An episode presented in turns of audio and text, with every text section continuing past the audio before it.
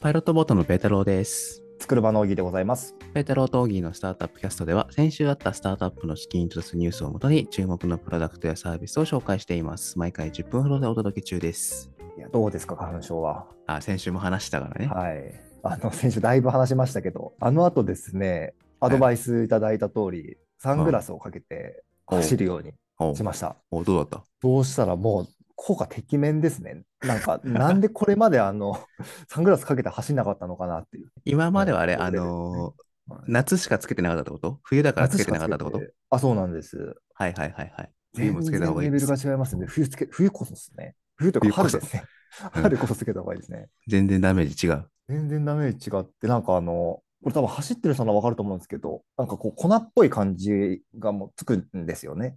この時期うんわか走るるわとか。る。うんうん。はい。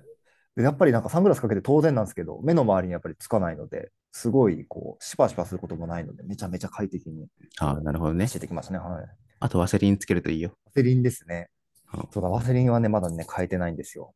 なので、ちょっとリップクリームをあの鼻の下に塗るっていうので、ちょっと代用代用してみました。ち ょっとちなみに、あの、いや、でもそれでも大丈夫だと思う。こ効果多分同じだろうなと思って。効果は多分同じだね。まあ多分だけどリップクリームだからね、肌につけても多分大丈夫でしょ。多分大丈夫でしょう。こういう使い方されると思ってないですね、リップクリームも。 きっと。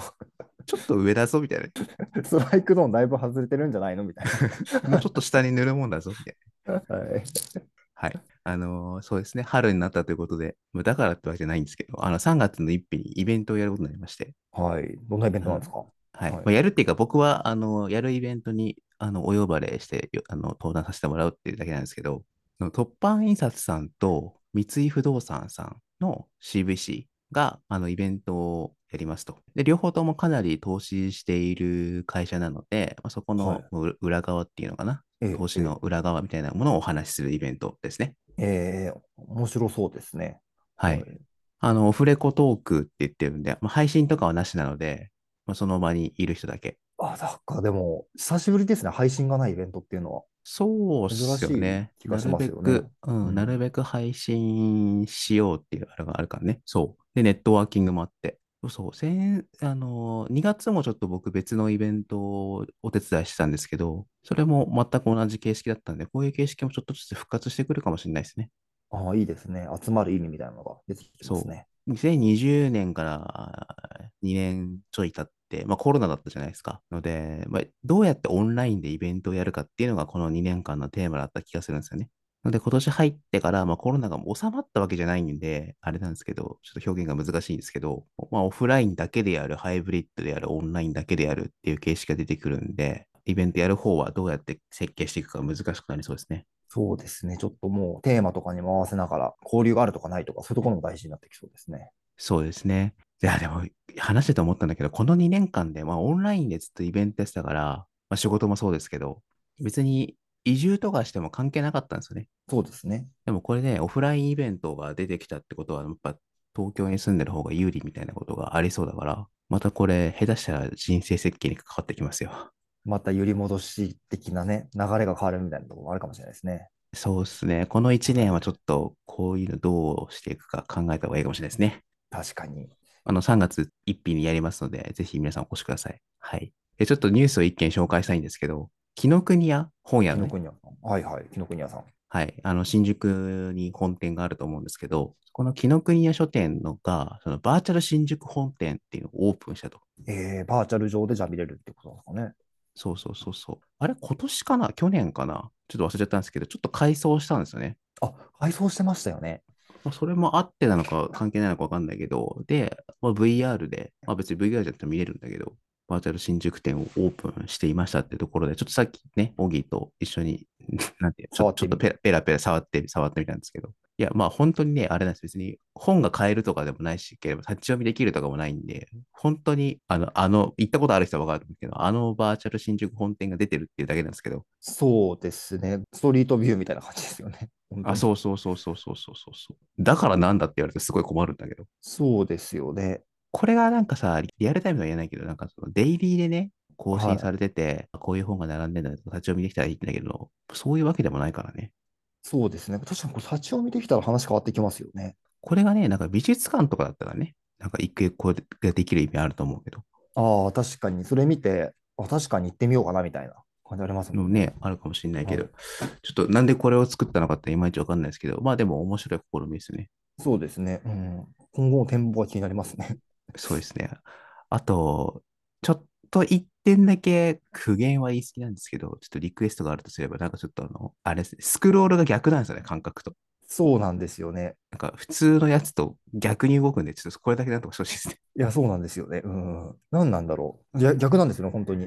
あの、右、いつものスクロールで右に行くものが左に行くみたいになってるんでね。上に行くのが下に行くっていう。はい、うんこれだけちょっと不思議ですけど、まあ、さておき。ちょっとこの後どういうふうに使うのか楽しみですね。ですね、ですね。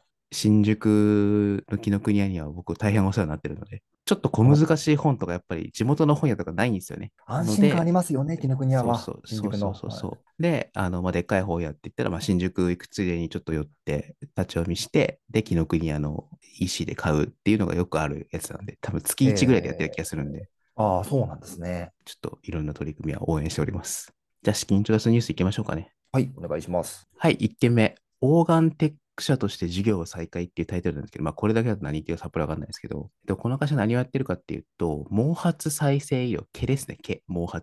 毛髪、はい。はい、と、歯の再生事業。この2つをコアとしてうん運営しているとのことです。なんかね、あの、コロナ禍でちょっと事業を止めてたらしいんですけど、まあ、また復活したってことで、い、やー、よかった。毛髪の再生と歯の再生なんてもうどうぞお願いしますっていう感じなんですそうかなねん。ですよ。はい、僕も今歯が2本ないんでね、早く、 早くこれを早く早く復活させてくれと。 復活させてほしいですね。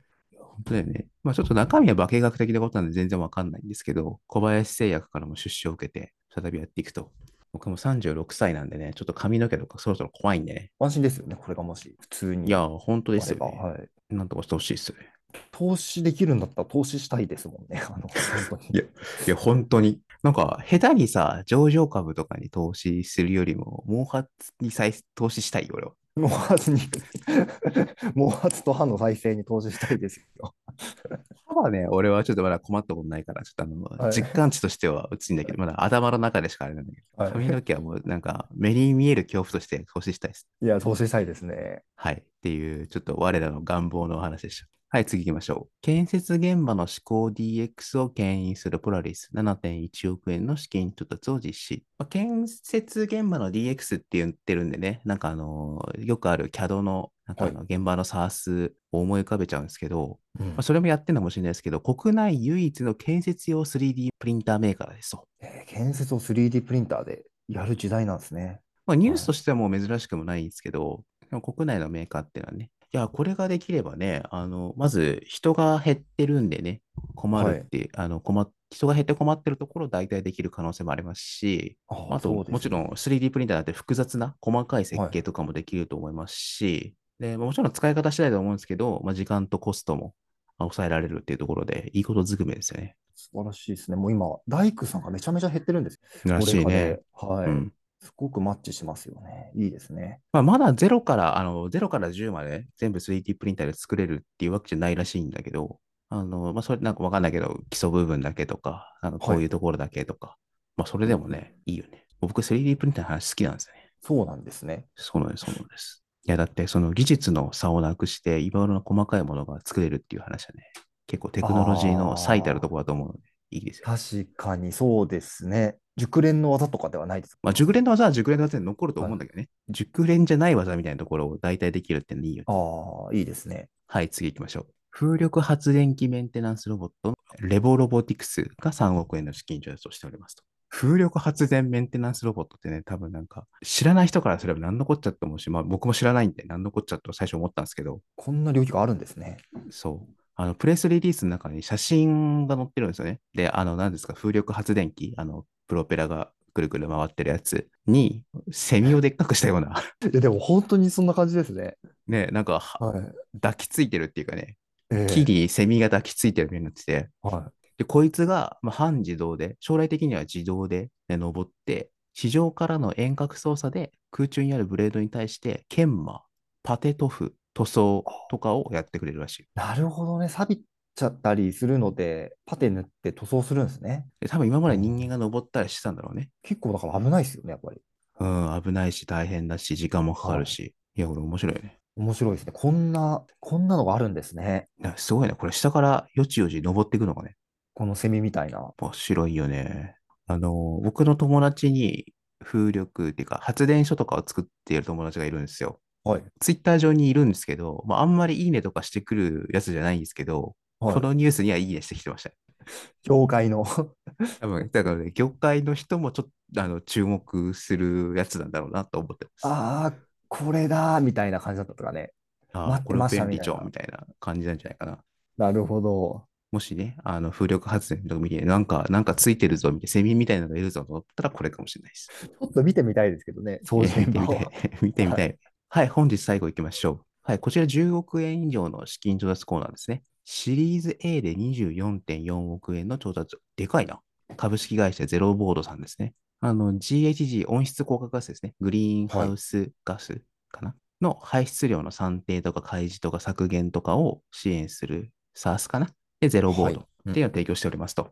で、もうちょい具体的に言うと、GHG の排出量をクラウドで算定して可視化しますと。カーボンフットプリントとか。あ、でも導入者数もう2000社達成してるんだ。すごいね。あーすごいですね。あまずは CO2 を測るっていうところなんですかね。そう。あの、計測できないものは管理できないって言いますからね。もう ESG とか脱炭素とかはね、もうマストですからね。いや、そうですよね。まあ、ニーズがあるところですよね。はい、というところでございました。今週、なんか多かったんだよね、資金調達ニュース。多かったですね。月末月初でもないんですけど。なんか心配されたほど減ってない方で、安心しましたね。